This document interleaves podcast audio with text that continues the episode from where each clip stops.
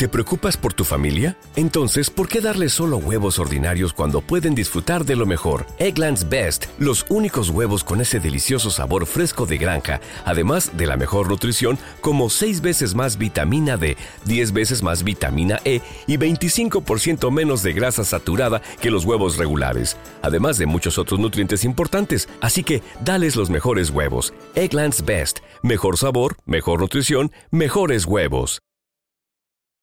Como siempre le digo, la mejor opinión la tiene usted. Muchísimas gracias. gracias. La mayoría de los analistas económicos coinciden en que el PIB nacional cerrará en 2023 con crecimiento, aunque a tasas trimestrales menores a las de inicio del año. Lo importante es destacar que no habrá caída en la economía.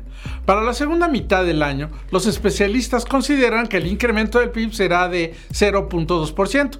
Esto básicamente porque el crecimiento ha estado alimentado por un sector de consumo relativamente resiliente y se han dado los primeros efectos derivados de la relocalización de empresas. Sin embargo, para el segundo semestre se considera un ligero enfriamiento del ritmo de crecimiento el sector comercio y servicios, así como el industrial, serán quienes mantengan el avance del Producto Interno Bruto.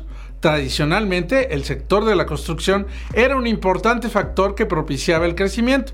En este año se ha recuperado gracias a las obras de edificación e ingeniería civil y a la inversión física por parte del gobierno federal. A pesar de estas buenas noticias y que tanto el año 2022 y este año el PIB de México ha registrado tasas de expansión por arriba de lo esperado, el crecimiento económico del sexenio es ínfimo un promedio anual del 0.7% de acuerdo a datos de CEPAL.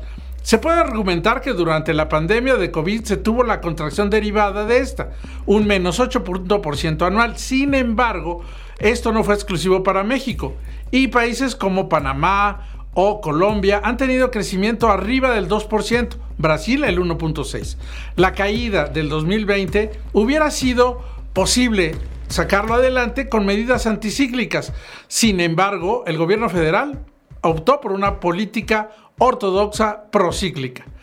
Siguiendo la economía durante este periodo, una situación de poco crecimiento. Para 2024, siendo un año electoral, el gasto público puede impulsar el crecimiento, pero también la inflación.